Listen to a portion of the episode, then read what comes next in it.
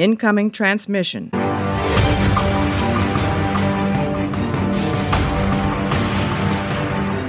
Hallo und herzlich willkommen zu einer neuen Ausgabe Warpcast. Heute wieder mit mir. Der Esel nennt sich immer selbst zuerst, oder Mario? Hallo Mario. ich glaube, so einen Einstieg hatten wir bis jetzt auch noch nicht, oder? Kann das sein? Ja, aber wir hatten ja auch noch nie so ein geiles Thema. Hm, ja, wir hatten schon einige geile Themen, aber das gehört auf jeden Fall so. Es, es gehört, gehört zu meinen persönlichen Favoriten. Ja, ja. Lässt sich drüber streiten, aber lass uns mal gucken, wo es hingeht. Heute sprechen, heute ist der 12. April, äh, April hätte ich beinahe gesagt. oh Mann. Heute ist der 12. Also, März. Heute ist der 12. März und heute sprechen wir über eine neue Science-Fiction-Romanserie, nämlich Nebula. Nebula ist eine äh, Romanserie aus deutschen Landen vom äh, lieben Thomas Rabenstein, der an dieser Stelle sehr, sehr gegrüßt von mir sein soll. Ähm, wir hatten eigentlich vor, die Folge hier gemeinsam mit Thomas aufzunehmen. Aber leider ist dann etwas dazwischen gekommen und äh, wir müssen den Anteil, den wir mit Thomas vorhaben, leider auf einen späteren Termin verschieben. Da, ja, das Leben halt das Leben ist, ne? Und Arbeit halt Arbeit ist, muss das halt später sein. Dementsprechend werden wir heute bloß über die ersten fünf Geschichten oder die ersten fünf Bände, die im ersten Sammelband zusammengefasst sind von Nebula sprechen, um da mal so ein bisschen unseren Senf dazu abgeben. Ähm, und den ganzen Rest, also wer der Autor ist, wie es zur Serie gekommen ist, was vielleicht das äh, die Herausforderung am Self-Publishing ist, ne? Das ist ja auch so ein Thema bei Nebula, das kommt ja zu 100% aus Self-Publishing.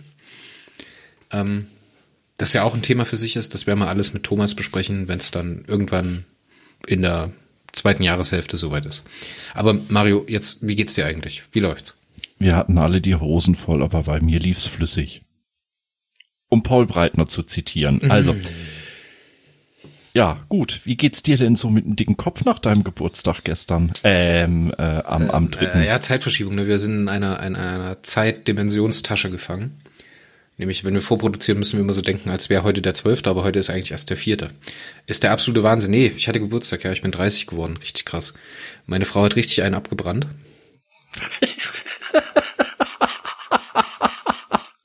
Ja, pass auf, pass auf, pass auf. Ich bin von der Arbeit nach Hause gekommen, die Kleine abgeholt vom Kindergarten, bin dann zu Hause rein und dann äh, war halt Kaffeekuchen, ne, so wie es halt ist zum Geburtstag. Und dann hat sie gesagt, ich brauche dein MacBook. Da ich mein MacBook hingegeben, hat sie einen USB-Stick rangedonnert und hat mich halt hingesetzt und dann hat sie äh, ganz viele Leute angeschrieben, früher aus der Schule, aus dem Sportverein, von Warpcore, die Leute aus dem Podcast, die halt alle so kleine Videoschnipsel gemacht haben und diese dann zusammengeschnitten hat. Und äh, dann die große Überraschung zu dem Zeitpunkt war halt, dass äh, ein guter Freund von mir uns aus Berlin besuchen gekommen ist. Äh, und wir dann den Nachmittag draußen gemeinsam verbracht haben. Oh, Entschuldigung, jetzt habe ich mit was rumgespielt. Wir dann draußen den Nachmittag verbracht haben und äh, dann hat sie noch von meiner Arbeit meine ganzen Kollegen äh, angeschrieben, die dann im Autokurso vorbeigefahren sind. Die haben dann alle vorne, einer hat äh, alkoholfreie Getränke ausgegeben und dann haben wir halt gemeinsam angestoßen. War eine schöne Sache und da hat sie sich echt viel Mühe gegeben und total viel Arbeit reingesteckt. Total ich weiß, süß. ich habe leider keine Kamera gefunden oder jemand, der mich aufnimmt und mir das zeigt, wie ich das dann vom Handy auf den PC. Da merkt man dann die 16 Jahre Unterschied zwischen uns beiden oder fast 17. Ja.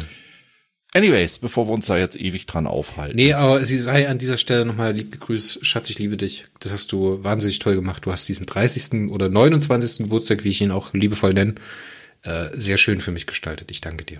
Chris ist also sowas ähnliches wie eine Frau. Er wird 29, 29a, 29b, 29c.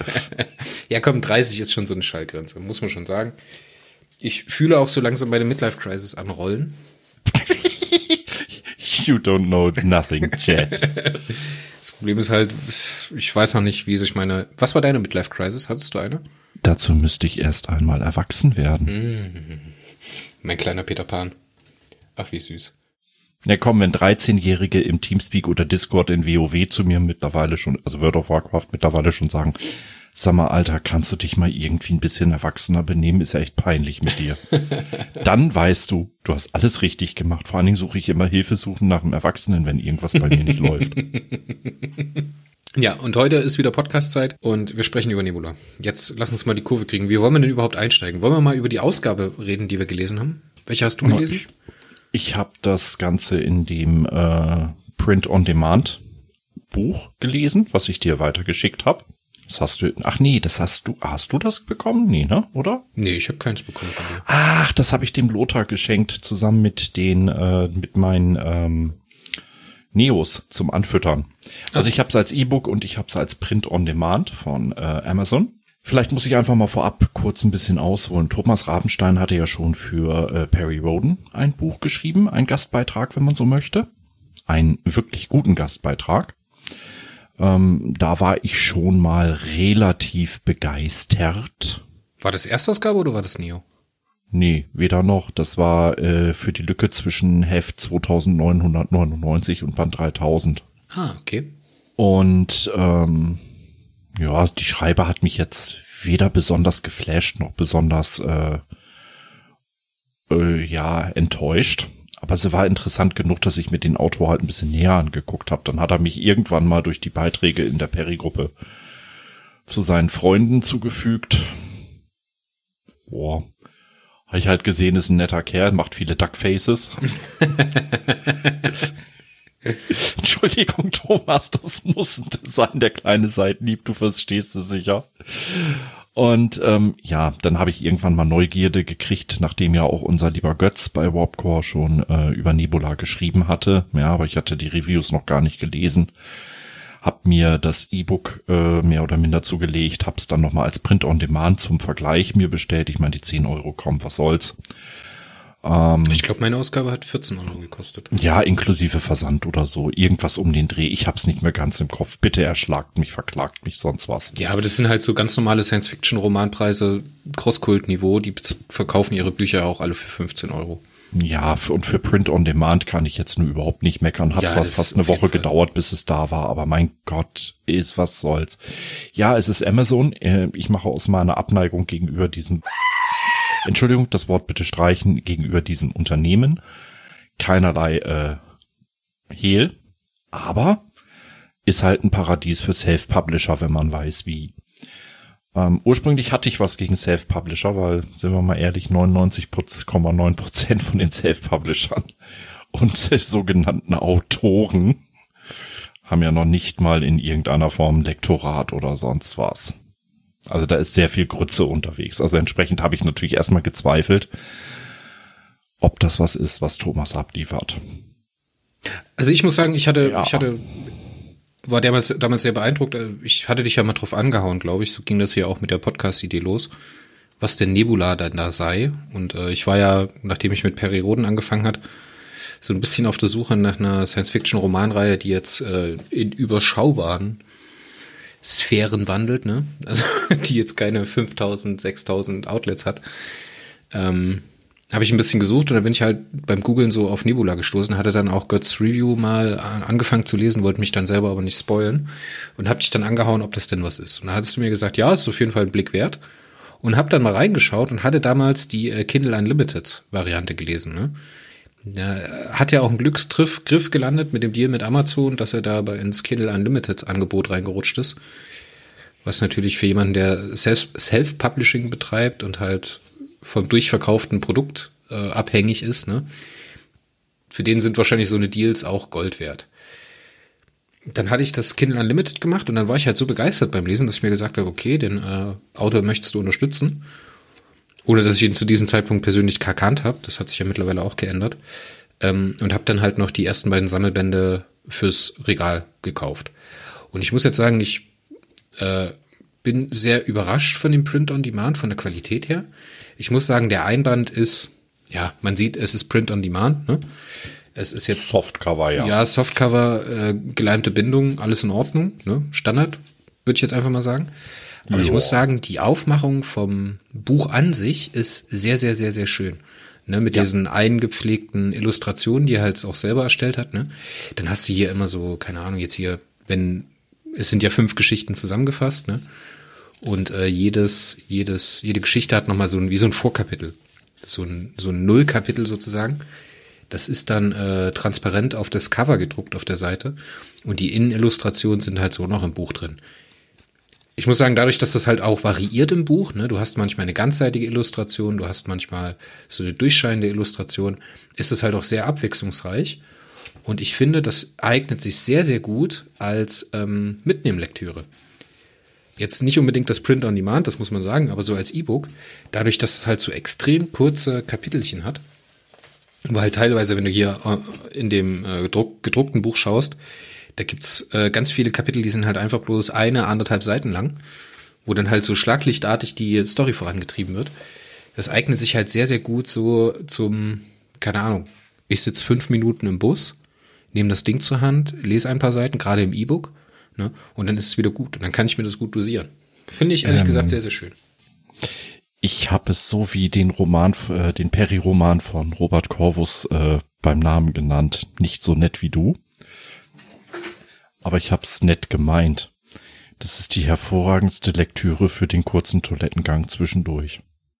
Ja, da liegen ja sonst bloß lustige Taschenbücher rum und äh, ja, du hast halt immer so eine charmante Sage, Sache, äh, Art und Weise, das zu sagen, aber ja, worauf du hinaus willst, klar, ist halt, es ist halt sowas, halt was man zwischendurch liest, so, fertig. Du musst mir, brauch mir ja nicht böse drum sein, das ist ja eine ehrliche Angelegenheit. Richtig, und dadurch, dass ich. Mario. Jetzt habe ich ein bisschen den Faden verloren. Kannst du einfach. Kann, fang mal an, komm. ich würde vielleicht einfach mal sagen, als ich das Print on Demand bekommen habe, ich habe das erste Kapitel nur im E-Book gelesen ja, und habe mir gedacht, Mensch, das kaufst du dir einfach mal. Ähm, ich war sehr überrascht, dass es doch für ein Print on Demand recht hochwertig ist. Hut ab. Ja, vor allen Dingen vom, vom, vom Druck her, ne? Vom Druck her, von den Seiten ja. her, das Papier ist hochwertig, da kann man echt, also lassen sich hier nicht lumpen. Mm, es ist ein bisschen größer als ein Taschenheft, aber es ist auch wieder kleiner als, äh, oder andersrum, es ist ticken kleiner wie ein Perry-Heft, fand ich vom Format her von Warte außen. mal, ich greife mal kurz hinter mich und guck das mal nach. Red ruhig weiter. Ich muss gerade ein bisschen angeln. Aber halt ein bisschen größer als ein ursprüngliches normales Taschenbuch. Und von daher passt das. Es ist, es, es liegt gut in der Hand. Es ist mit, mit den fast 500 Seiten oder 400 Seiten ein bisschen schwer, aber zum Lesen natürlich super geeignet. Und eben gerade, was mich sehr beeindruckt hat, gleich so auf den ersten Punkten war, eben, dass die meisten der Grafiken von Thomas selber stammen. Sie sind computergeneriert, ja. Aber er schafft so einen kleinen Kniff. Er hat einen ziemlich erkennbar eigenen Stil mittlerweile sich da reingehauen. Ja, obwohl man halt sagen muss, gerade die ersten Illus, die waren schon noch. Ja, sie Da war schon noch ein Findungsprozess drin. Natürlich ist da noch Luft nach oben. Auch äh, werden wir auch bei der bei der Besprechung der Inhalte noch zukommen. Natürlich ist auch literarisch damals noch, als er vor über ja was war das zehn Jahren oder so angefangen hat, da war noch Luft nach oben. Natürlich ist, ist hallo äh, ein Autor, der sich nicht weiterentwickelt, äh, liest man frühen Stephen King gegen heutiges Werk von King. Also schlackerst du mit dem Ohren, was das für ein schlechter Autor im Vergleich damals war. Ja, da ist, ist Thomas äh, gleich von vornherein recht hoch eingestiegen. Ähm, und ich finde die Grafiken sehr haben was. Ich meine, äh, es ist computergeneriert und sieht trotzdem nicht nur nach Computer aus. Das ist schon mal eine Kunst. Und äh, ja, es ist klar erkennbar ein Rabenstein. Das muss, das muss man sagen, ja. Auf jeden Fall bei den Raumschiffen, vor allem bei den Illustrationen jetzt hier zu Scorch zum Beispiel, was ja, glaube ich, das dritte Heft ist in der Reihe, ne? Müsste? Nee, vierte? Weiß ich gar nicht. Ich gucke mal gerade in meine Notizen, es müsste das vierte sein. Die, also, nee, das dritte ist es, genau. Scorch ist das dritte Heft. Da ist eine Illustration drin vom äh, Schiff von Scorch. Sehr, sehr schön. Und äh, gerade die, die Hawks am Anfang, ne? Wir hatten ja angefangen zu lesen und dann hatten wir uns kurz über die Hawks unterhalten, wie, ob das jetzt Sinn macht, wie das Sinn macht und was auch immer. Ich fand die aber immer sehr, sehr plastisch beschrieben und die sehen, die geben mir so ein bisschen, so ein bisschen vom, vom Design her so eine Mischung aus Mass Effect und ähm, Halo. Weißt du, die, Halo. die, Pelican, Halo. Äh, die Pelicans aus äh, Halo hießen die, glaube ich. Und die, ähm, die, wie, wie hieß das Schiff aus Mass Effect? Ach, Keine Ahnung, ich, ich habe es nie gespielt. Ich komme gerade nicht drauf. Äh, so ein bisschen sah das aus und ich finde, das zieht sich auch so durch. Aber er, er weiß auch zu tricksen mit seinen Covern. Ne? Also wenn du mal so guckst, er versteckt das schon sehr gut, dass das halt hier und da eine ein CGI-Modell ist oder halt ein, eine rausgerenderte Grafik aus einer, aus einer 3D aus einer 3D äh, modellierten Umgebung und sowas und der arbeitet da viel mit Gegenlicht, so mit Collagen, ne? Das gerade das äh, Cover vom ersten Band, die Triton Basis. Das war ja dann mit dem da sah man ja bloß den Helm ne? und dann in der Helm im Helmvisier hat sich der Glow Booster so gespiegelt. Das fand ich schon sehr sehr gut. Der trickst da auch ordentlich und ich finde, da hat er echt ein gutes Auge entwickelt. Ja. Und wenn man sich die heutigen Cover so ansieht, das ist schon echt hochwertig. Und dafür, dass das halt einer macht und so neben dem Schreiben, neben dem Publishing, weißt du, ist schon echt beeindruckend. Hut ab. Grafiken, Publishing, Schreiben und das Ganze noch als normal Berufstätiger, ne? Ja. das ist etwas, wo man dann wirklich sagen muss, ähm, Respekt, dass er auf über 60 Bände mittlerweile gekommen ist. Ich meine, da reden wir über fünf oder sechs Nebulas pro Jahr. Das ist jetzt sicherlich nicht die Welt in dem Sinne wie andere Autoren. Aber das ist eine Hausnummer, die muss man sich erstmal gönnen. Ja, ja, auf jeden Fall. Sollen wir mal so ungefähr die Handlung zusammenfassen, ohne zu viel zu spoilen? Soll ich sie mal ganz kurz in meiner Lesart fassen? Ja, gerne. Ich werde dann einfach anfetten, wo ich es brauche, ja? Die Menschheit bricht auf ins All, beziehungsweise ist schon im All ähm, beutet über verschiedene Stützpunkte innerhalb des äh, solaren Systems mittlerweile Asteroiden und andere Planeten mit aus. Ähm, die gröbsten Probleme auf unserem Planeten haben wir ganz offensichtlich halbwegs in den Griff gekriegt. Ja, und da passiert dann halt auf einmal das äh, längst überfällige Aliens. Uh das ist im Endeffekt wirklich ganz in kurz die Handlung der ersten fünf Hefte. Ja, genau. ich würde sagen, wir müssen auf den einen oder anderen Kniff eingehen, um so ein bisschen herauszuarbeiten, warum das halt lesenswert ist und warum das auf jeden Fall mal ein Blick wert ist. Also was auf jeden Fall, also das ist schon eigentlich mein Fazit. Auf jeden Fall mal reinschauen, weil hier sind ein paar Ideen drin, die man auf der einen Seite nicht so häufig liest und die man auf der anderen Seite ähm, die sehr viel Potenzial haben ne, für eine gute Geschichte. Ich habe, ganz ehrlich, ich habe bis jetzt bloß die ersten fünf Geschichten gelesen. Ich auch. Aber er verspricht viel. Ne? Lass uns mal drüber sprechen, diese, diese allgemeine Vision. Ne? Wir sind im Jahr 2100 Batsch, 50 oder sowas? Ja, knapp 100 Jahre. 150. Nee, 2113, genau. Ja, ich wollte gerade sagen, dass er hat, wenn er 2013 angefangen hat, oder so um den Dreh, dann, dann ja knapp 100 Jahre in die Zukunft geguckt. Und äh, er hat dann praktisch auserzählt, was mit der Menschheit bis dahin passiert. Ne? Diese, es gibt ja dann im zweiten oder dritten Band, ich weiß es gar nicht, diese Einschübe, die er da macht, wo er dann erzählt, wie die Menschheit sich so in 50er Jahre Schritten ne, oder in mehreren Jahren, was dann so passiert ist. Wie dann die kalte Fusion entdeckt wurde, wie die Menschen den Meeresboden besiedeln mussten, weil der Klimawandel passiert ist. Ne? Ich finde es stark, dass er seine, dass er seine Science-Fiction-Vision, die er hat, auf äh, aktuelle auf aktuelle Beine stellt. So ein großes Problem für uns ist der Klimawandel oder die klimatische Veränderung auf der Erde. Da wirft er natürlich eine sehr, sehr große Frage auf, wie man das ganze Problem lösen kann. ja, hat sich aber dabei sehr stark an aktuelle wissenschaftliche Erkenntnisse gehalten ich meine, klar, ein bisschen Autorenfreiheit ist immer dabei, ne? Aber er hat halt ähm, tatsächlich von ernstzunehmenden Wissenschaftlern projizierte Ideen genommen und für sein Romanwerk äh, verwurstelt, wobei ich ganz offen zugestehen muss. Selbst ohne arkonidische Hilfe erinnert mich so ein bisschen der Bild ab. Es tut mir leid, Thomas. Ein bisschen an Perry Roden. Ich hatte auch eine, das muss ich mal ganz kurz aus meinen Notizen raussuchen. Das habe ich heute gelesen, das fand ich echt wieder. Muss ich ganz kurz. Hier. Man verortet das Signal auf Koa und hofft, dass der beste Mann, Perry, äh, Bill Davis, das Geheimnis lösen wird. ja, also das ist jetzt in, in, keinster Weise irgendwie böse gemeint. Ich meine, Perry Roden ist ja auch nur ein Versatzstück aus, aus zig anderen äh, Science-Fiction-Romanheftchen der 50er Jahre und so weiter. Ja, es ist äh, eine wirklich hundertprozentig originelle Story, die nicht irgendwo Ähnlichkeiten zu einer anderen aufweist, kannst du heute gar nicht mehr wirklich entwickeln. Ja, äh, von, von daher sei was das er, bitte nicht als Abwehr. Was er aber auf eine andere Art und Weise sehr gut schafft. Das musst du aber auch dazu eingestehen, ne? deswegen sage ich ja, es ist in keinster Weise ab abwertend zu sehen. Für mich als, als Hardcore Perry Roden Fan oder ich würde mal fast schon sagen, äh, ja, darf ich mich Perry Gott nennen? Nein, du bist Perry Roden Fan. Hardcore Fan gerne. Wandelndes Lexikon ja, aber so ein, nee, machen wir nicht.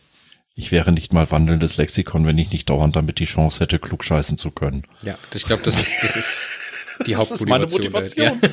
Das ist, Ist doch fair, mein Gott. ich geb's ja zu, es ist so.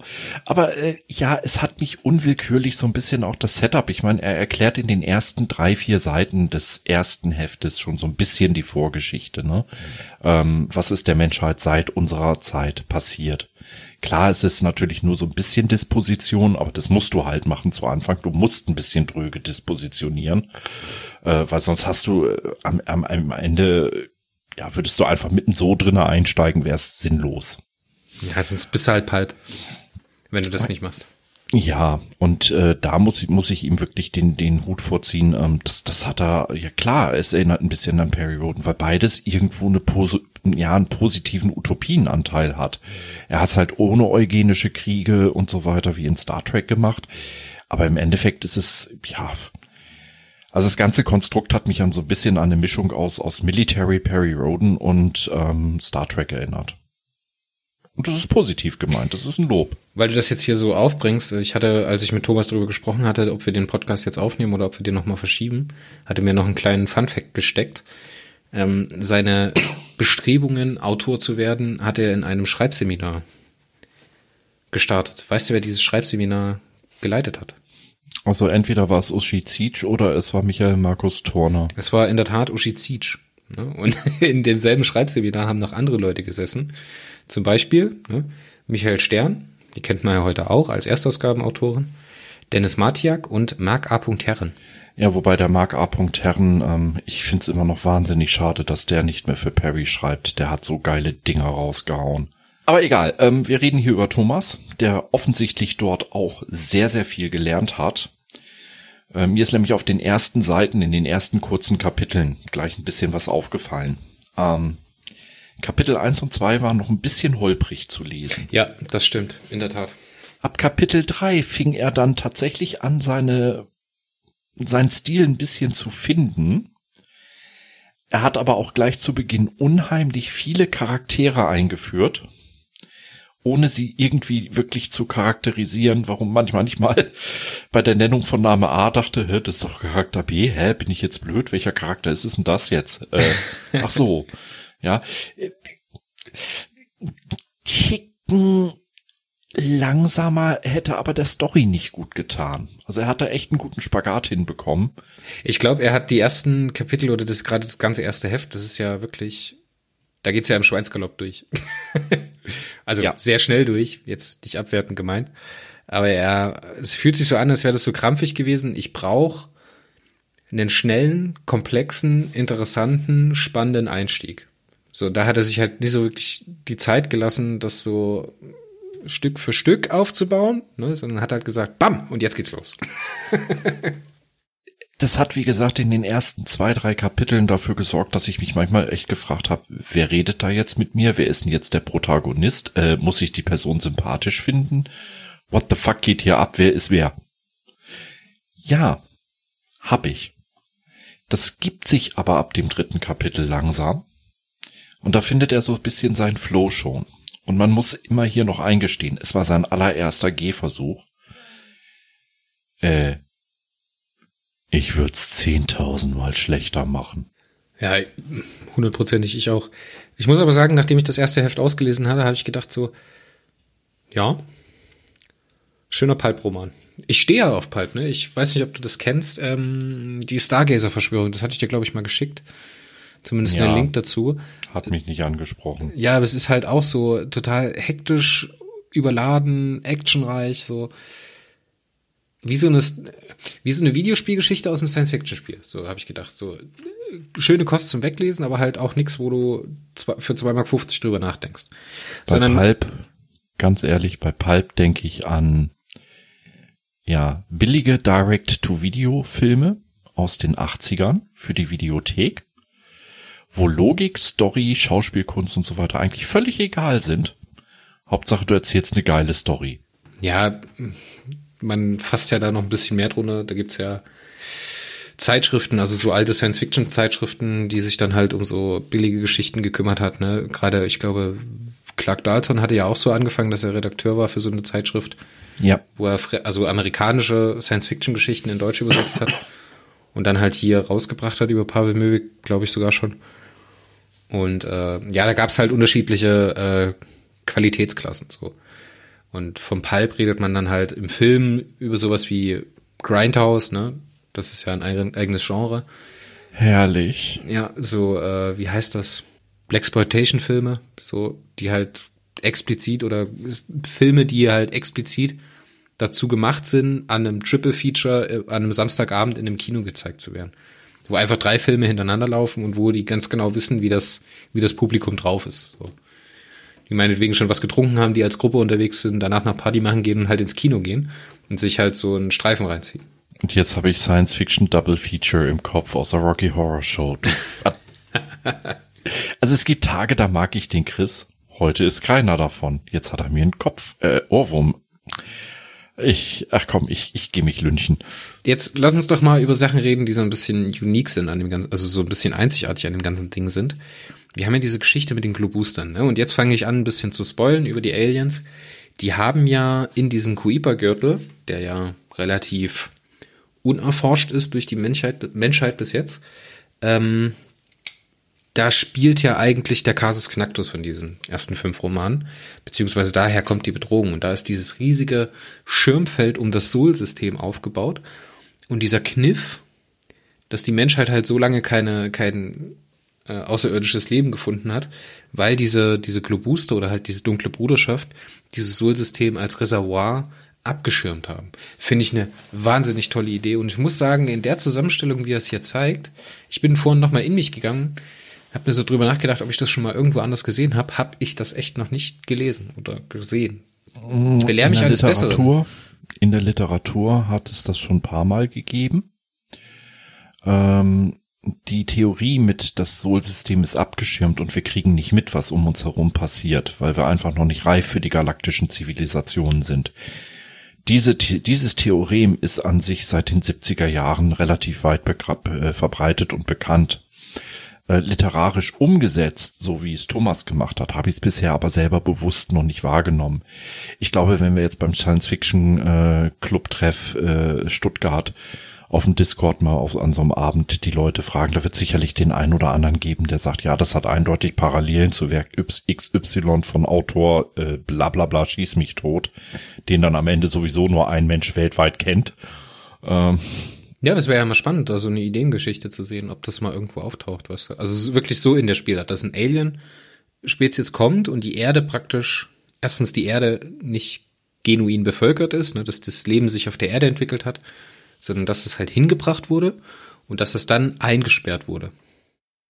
Ja, aber wie gesagt, die Idee ist, die Idee an sich ist uralt, weit verbreitet und ähm, was ja zu meiner Aussage von Anfang an passte, er hat wenig Sachen drinne, die jetzt wirklich ja von der Grundidee her 100 Prozent äh, originell wären. Aber die Art und Weise, wie es umgesetzt wird, die ist geil. Ja, vor allen Dingen, weil so viele Sachen miteinander gemischt sind. Ich meine, wir lesen die ganze Zeit, dass er halt Science in Science Fiction sehr, sehr wichtig nimmt, ne? Dass man merkt, dass er da ja. sehr viel recherchiert hat über Entfernungen, dass man merkt, dass diese Welt eine Mechanik hat, ne? Dass es auf einmal heißt, alles klar, wenn das Schiff von A nach B fliegen muss, dauert es so lange. Wenn das Schiff von A nach von B nach C fliegen muss, dauert es wiederum so lange. Dann muss man halt auch noch die Lage im Sonnensystem, die Himmelskörper bewegen sich, das heißt, es kann sich auch verändern. Und äh, teilweise geht's ja auch dann darum, dass äh, Neptun und Erde auseinanderliegen, aber halt die Sonne dazwischen ist, deswegen die beiden nicht miteinander kommunizieren können oder sowas. Und dann halt über Arrays oder halt, äh, wie heißt das, Relaisstation äh, ein Signal schicken müssen.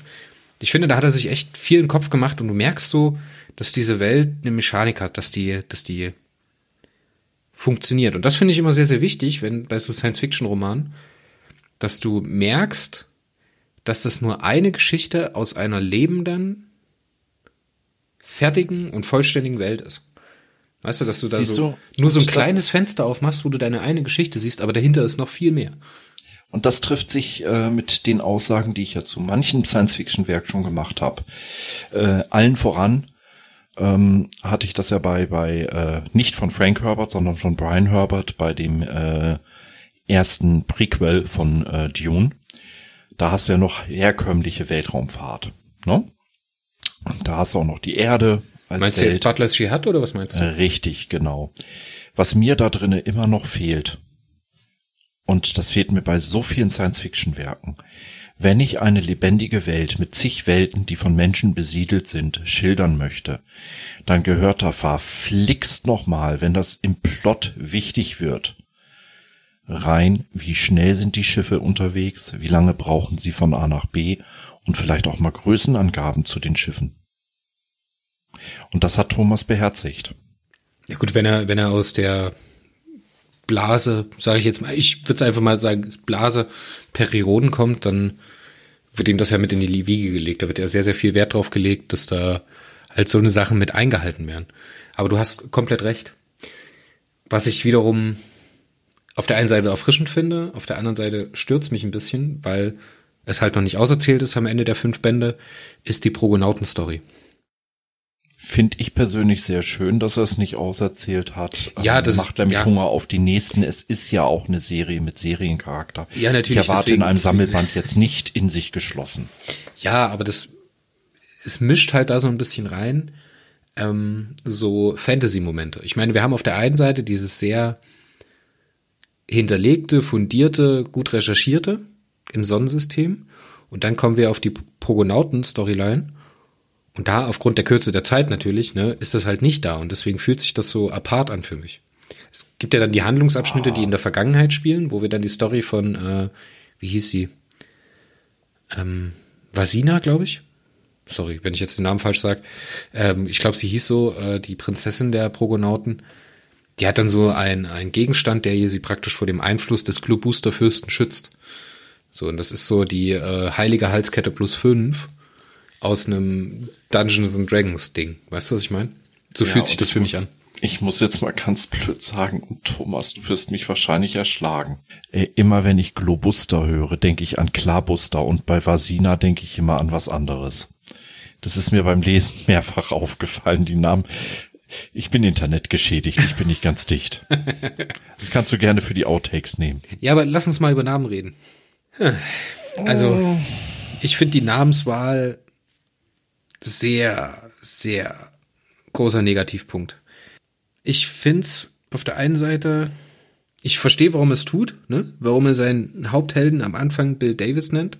Weil wenn du Bill Davis hörst, einen äh, krassen Geschwaderführer von irgendwelchen Hawk-Abfangjägern oder beziehungsweise äh, Raumschiffen, die im Weltall rumdüsen, dann hast du so ein klares Bild vor dir, weißt du? Du siehst dann, keine Ahnung, Bruce Willis. So, ich hatte Bruce Willis im Kopf zum Beispiel. So seine Art, wie er ist, so, ne? Und dann hast du äh, Maja Ivanova. Und natürlich ist das so eine knallharte Kriegerbraut. So, dann hast du äh, den, wie hieß er, Tempo? Nee, Temba? Ach Mensch. Man mag es mir verzeihen, ich habe äh, ein bisschen das äh, Problem, dass ich ähm, gerade nicht nachgucken kann. Ich habe die Namen auch schon wieder vergessen. Das ist, was ein Zeichen dafür ist, dass die Namen also es, es, es fehlt mir noch so ein bisschen die Verbindung zu den Charakteren. Ja, ich kann dir zum Beispiel sagen, bei, bei Perry Roden, äh, dass der Brazos Surfahrt, der in fünf Heften in, oder sechs Heften aufgetreten ist, äh, dass er ein ewiger Sergeant war, Säufer war und ein völliger Verlierer und viel zu fett und eigentlich in der Flotte nichts verloren hatte. Ja, weil der Name an sich, Brazos Surfahrt, der ist so scheiße sperrig, den behältst du. Ja, oder Bugnün, Packner Asch. Werde ich bis, bis ich sterbe nicht äh, vergessen. Schebo Park Sette Finey Bread, Chef. ja, äh, also, aber bei Bill Davis, so hart es klingt, Bill Davis ist irgendwie, ja, man hat zwar eine Art Bruce Willis vor sich, aber irgendwie ist er auch seltsam, so wie, wie Bruce Willis sein Kopf, seltsam glatt.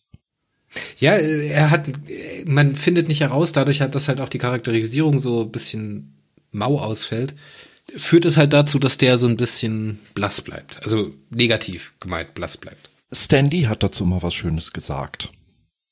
Ich entsinne mich an ein Interview aus den 70ern mit Stanley, wo er mal gefragt wurde, warum seine Charts zum Beispiel Peter Parker äh, oder so hießen, ne? Immer das PP sind, also dieses Doppel oder Jonah J. Jamison, weil er Namen sich schlecht merken konnte. Deswegen haben sie mal Vor- und Nachname gleiche Buchstaben gehabt.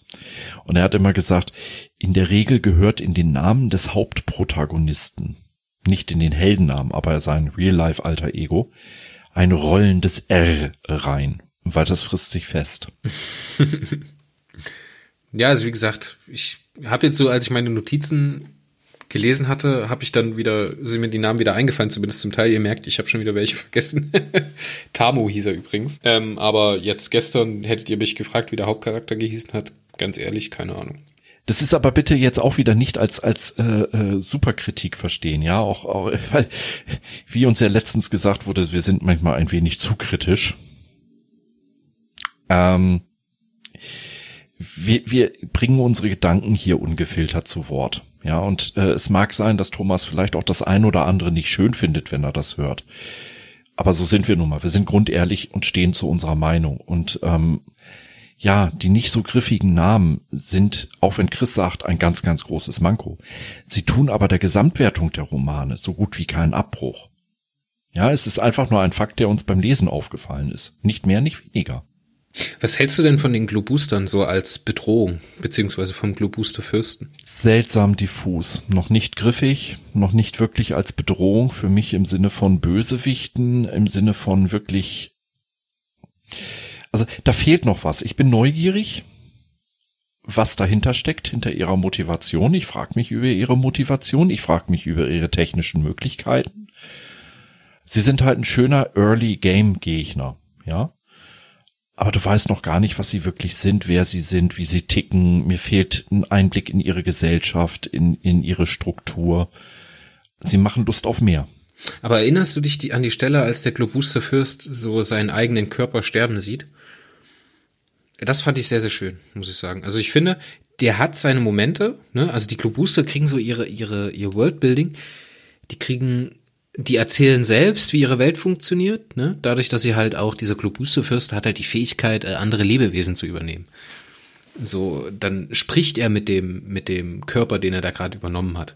So, mega stark. Und dann am Ende kommt es halt zu der Szene, dass er einen Wirtskörper in seiner Festung zu seinem eigentlichen Körper bringt, der halt so total degeneriert ist, so, so ein Blob halt, weißt du? der nur vom, am Leben erhalten wird. Und dann schaut er sich selber zu beim Sterben. Das ist an sich eine sehr, sehr krasse, krasse Idee, dass man das so macht. Echt Hut ab davor, auch sowas, was ich noch nicht so gesehen habe. Ich leider schon. Das erinnert mich sehr stark an die Hefte ab 400 bei Perry, an die Capins die Menschen übernehmen können, während ihr eigener Körper als protoplasmischer Brei zurückbleibt. Protoplasmischer Brei ist auch eine sehr, sehr schöne Wortkombination. Auf gut Deutsch eine, eine, eine Lache aus Kotze. So ungefähr sahen die dann auch aus. Das stand, nein, dieses Wort hat tatsächlich ein, eine Kotzlache, hat tatsächlich Scher mal reingeschrieben und wurde natürlich rausgestrichen. Steht in einer seiner frühen Leserbriefbeiträge auf der LKS. Also auch da, ob das jetzt bewusst war oder nicht, äh, eine Parallele zu Perry Roden und ähm, ja, es tut nicht weh, es ist gut, es ist toll. Ja, auf jeden Fall finde ich es auch stark. Jetzt hat er mich wieder mit seiner Story rausgebracht und dem, was ich eigentlich sagen wollte. Auf jeden Fall wollte ich drauf hinaus, dass diese Glomboost, diese Nadel, die da am Nord, äh, am Pol aus der Erde heraussticht und dem Globusterfürsten gehört, dieser Resonanzverstärker oder dieser Psi-Verstärker, den er da benutzt, dass der äh, Beutegut von einem anderen, von einer anderen Spezies ist und dass da so in einem Nebensatz erwähnt wird, dass die die Göttin Nebula angebetet haben. Kannst du dich erinnern an die Stelle oder ist das schon verschüttet in deinem Hirn? Naja, vielleicht muss ich da auch jetzt wieder richtig antworten. Ich hatte am 17.12. den Unfall mit der starken Gehirnerschütterung. Da ist einiges futsch gegangen und da gehört ein bisschen auch das Gelesene zu. Ich kann mich an nicht mehr alle Details erinnern. Ich kann mich dran erinnern, dass, dass äh, da eine starke Szene mit, mit dem äh, seinen eigenen Tod beobachten drin war. Aber das mit dem Zielmitter, das habe ich jetzt nicht mehr ganz parat. Entschuldigung. Ja, wird auf jeden Fall nur an einer Stelle erwähnt und ich glaube danach nicht mehr.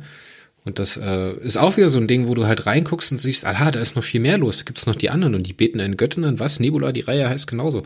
Fand ich sehr, sehr stark und war so, das war so ein Moment, wo du so gedacht hast, jetzt aber noch ein Heft, jetzt aber noch ein Heft, jetzt aber noch ein Heft. Und nachdem die fünf Dinger vorbei waren, musste ich mich echt zusammenreißen, nicht direkt den nächsten Band anzufangen. Und ich denke, das ist das beste Fazit, was man für so ein Ding geben kann, oder Mario? Ja, definitiv. Wir sagen ja immer, dieses englische Wort Page-Turner, also es ist wirklich, da fetzt du durch, da flügst du durch. Am Anfang bleibt nicht so viel bei dir, aber das wird halt Stück für Stück immer besser. Immer, immer besser. Ich muss sagen, ich habe jetzt mal, ich mache das ja immer, dass ich dann beim Lesen meine Notizen mache und jetzt gehe ich einfach mal durch und äh, vergleiche meine Zehnerwertung mit dir und dann sagst du mal, dass du teilen kannst. Du hattest ja schon gesagt, dass die Trennlinien für dich nicht mehr ganz so deutlich sind. Da das jetzt alles schon zwei, drei Donnerstage her ist, dass wir das Ding gelesen haben. Für das erste Heft habe ich sieben von zehn vergeben. Wobei ich jetzt so im Rückblick sagen muss, da wäre ich mit einer sechs von zehn ehrlich gesagt fröhlicher gewesen. Ja, es ist ähm, so gerne wie ich, also ich meine, man muss, man muss ganz klar sagen, eine sechs von zehn ist auch äh, überdurchschnittlich. So, ist eine ganz klare Aussage. Eine sechs von zehn heißt für mich, also fünf von zehn ist das, was ich eigentlich von einem ordentlichen Buch oder Roman, der mich äh, nicht enttäuscht erwarte. Ja, eine 6 von 10 heißt, meine Erwartungen wurden auf jeden Fall übertroffen. Für eine 7 von 10 hat's halt leider wirklich noch nicht gereicht. Dafür war der Einstieg einfach bei allem Respekt, dass es ein Erstlingswerk war, ein bisschen zu holprig. Ja, da hat wahrscheinlich mein Trash-Herz einfach ein bisschen mitgeschlagen ich, ich verstehe es und ich sehe es nüchtern, äh, wirklich mit, mit einer guten 6 von 10 sind, sind wir eigentlich äh, an, an einem guten. Das ist immer noch besser, als knapp die Hälfte aller Perry-Romane bei mir bekommt. Die bekommen nämlich bei mir häufig nur 5 von 10. Der zweite Band ist bei mir mit einer 7 von 10 rausgegangen. Ja. Da ging es nämlich dann los mit dem Worldbuilding, dass diese Zwischenspiele passiert sind, wo dann so zeitlich zusammengefasst ist, wie die Menschheit sich entwickelt hat. Und da hat man halt so langsam gemerkt, dass das so eine Welt ist, weißt du? Und das hat mich halt sehr beeindruckt. Deswegen muss ich ja sagen, ist direkt besser geworden. Ja, und es war längst nicht mehr so holprig zu lesen. Es war viel flüssiger. Also man merkt wirklich von Seite zu Seite, wie Thomas sich gesteigert hat. Band 3, Scorch, hat von mir eine 8 von 10 bekommen. Weil ich den Typen einfach so sympathisch fand. Und die Idee, dass halt, sobald diese Barriere weg ist, tauchen die auf. Ne? da kommt ja, einfach mal einer vorbei und hält den Kopf rein. Da war ich bei siebenhalb von zehn, weil äh, ja Bauchgefühl. Sorry. Ja, wohl dann halt schon der das Thema Military Science Fiction sehr sehr stark wird, ne, weil dann geht's ja auch schon Schlag auf Schlag aufs Finale zu. Aber auf eine angenehme Art und Weise Military.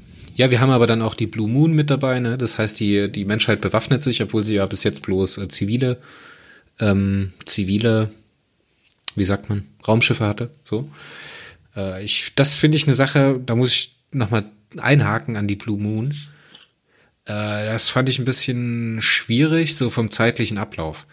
Wir hatten uns ja damals schon, als wir über den, die Neo-Bände geredet haben, dass die Menschen die akonidische Technik zu schnell ähm, adaptieren. Und jetzt schafft es die Menschheit innerhalb von, keine Ahnung, zwei Wochen oder sowas, da diesen, diesen Kreuzer zu bewaffnen mit äh, Strahlkanonen umgebauten fand ich ein bisschen. Ja, vier bis sechs Wochen wäre glaubhafter gewesen. Ja, irgendwie sowas. Oder wenn es halt einfach improvisierter sich angefühlt hätte, weißt du?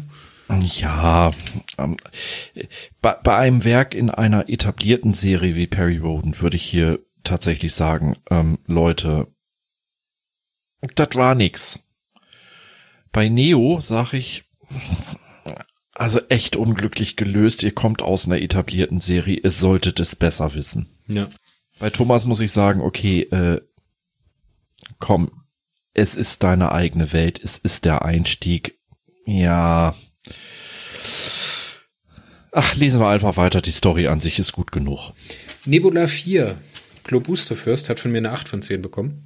Ja, kann man sagen. Und das Finale der Staffel oder des ersten Handlungsabschnitts habe ich ohne Fazit gelassen, also ohne Wertung gelassen, habe ich drunter geschrieben.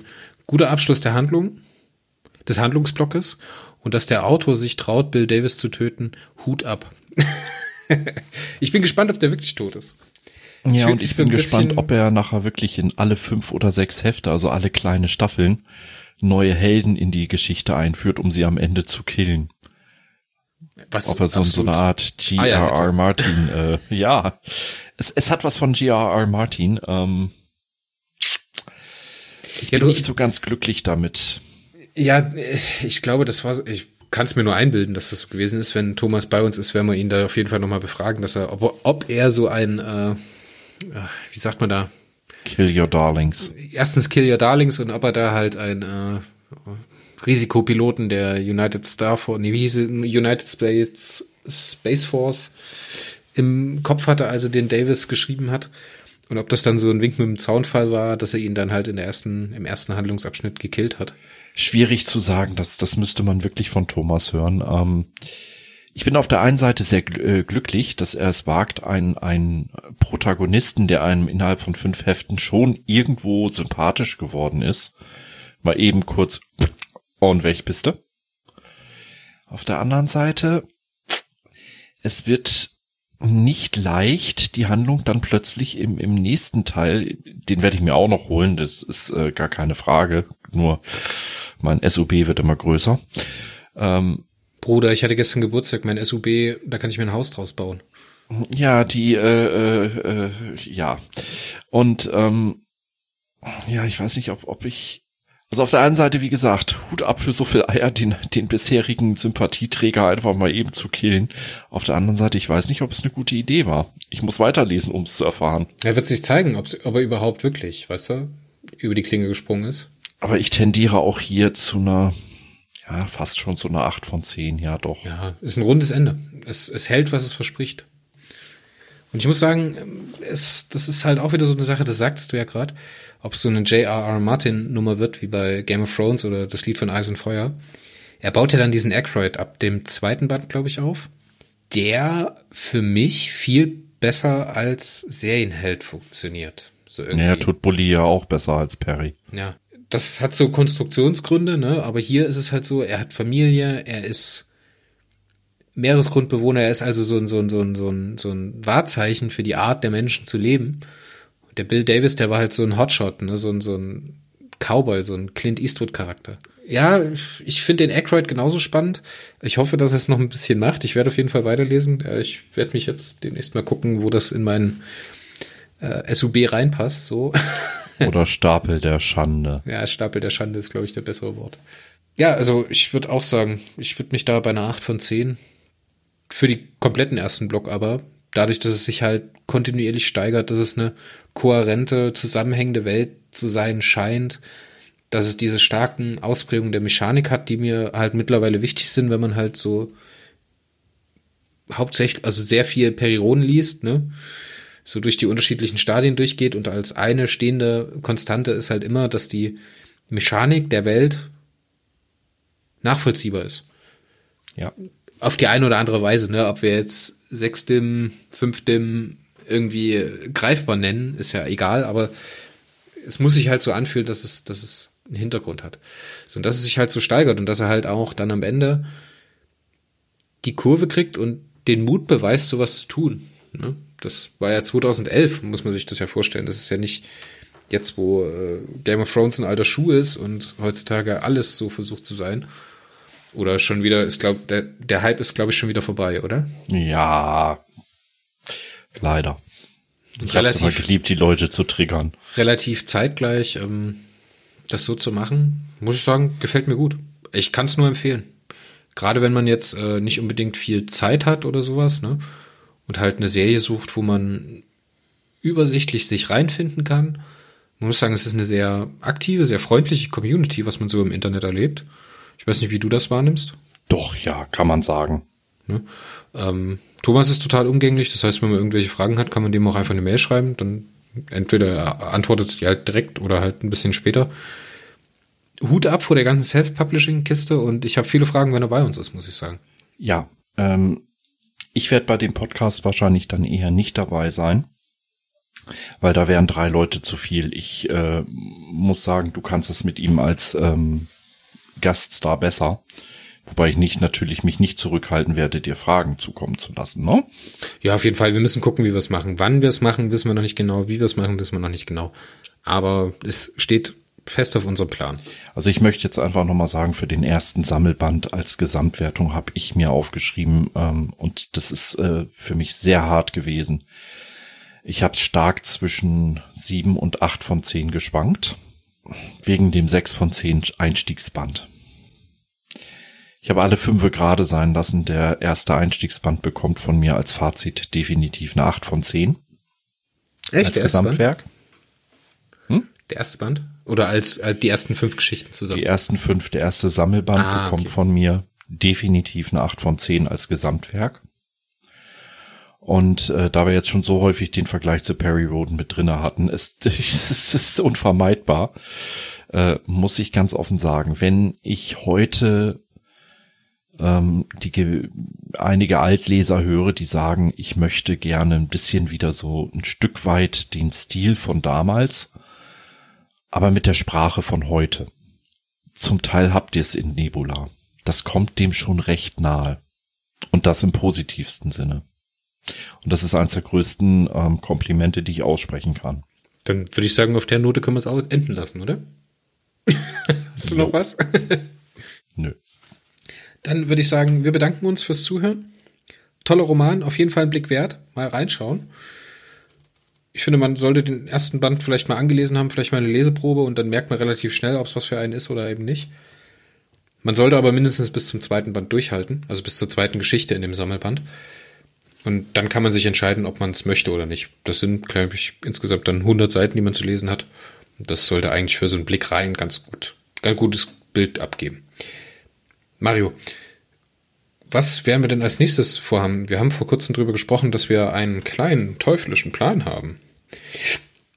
Also ich habe den teuflischen Plan, mich sinnlos zu vermehren. Gut, das kommt dann wieder in die Outtakes. Ähm, der Mario und ich hatten uns darüber unterhalten, ob wir uns vielleicht auch mal ähm, den Periroden Miniserien in irgendeiner Art und Weise widmen. Das wird ja dieses Jahr relativ prominent getan durch die Vega-Miniserie. Da wird es auf jeden Fall zum Podcast dazu geben, wahrscheinlich zur Periroden Podcastwoche vom 8. September bis zum 15. September. Da wird es eine Folge geben zu Vega wenn wir beide das Ding dann gelesen haben, wenn der ganze Hype ein bisschen rum ist und äh, ja. die Meinungen sich gesettelt haben, werden wir uns das nochmal anschauen. Vielleicht auch mit Michael zusammen. Mal gucken, vielleicht klappt's ja. Und äh, das wird auf jeden Fall zum Thema werden. Und wir hatten uns jetzt mal drüber unterhalten, ob wir vielleicht mal was zu den unterschiedlichen machen sollen. Oder, was ich mir auch vor kurzem eingefallen ist, Mario, das finde ich fast noch eine bessere Idee, wenn wir mal so einen Podcast über alle bisherigen Miniserien machen. Kann man mal schauen. Und ähm, da der Chris gestern mir ein Bild gezeigt hat, was er alles geschenkt bekommen hat. Oh, ich habe ganz tolle Geschenke bekommen, ja. Der liebe Chris weiß ja noch nicht mal, wer Schub Nigorat und Joxogoth ist. Ja, ich habe äh, eine Gesamtausgabe von äh, HP Lovecraft, oh, HP Lovecraft bekommen in fünf oder sechs Bänden, ich weiß es gar nicht. Saugeiles Design im Schuber. Ja, richtig geiles Pappdesign Papp Schuber und mit äh, so, ja, du hast halt immer die, das Gesicht oder den Kopf von H.P. Lovecraft in halt unterschiedlichen Themen seiner Erzählung. Ne? Das eine mal dringen so, es ist, sind so Löcher in seinem Gesicht und dann dringen halt Tentakel daraus oder er ist halt versteinert oder er ist halt in so einer, in so einer Kutte. Ich habe bis jetzt bloß Schatten über Innsmouth und äh, zwei Kurzgeschichten, glaube ich, gelesen. Habe ich schon wieder vergessen. Und äh, ich habe aber total Bock auf äh, Cthulhu und das ganze andere Gegröße.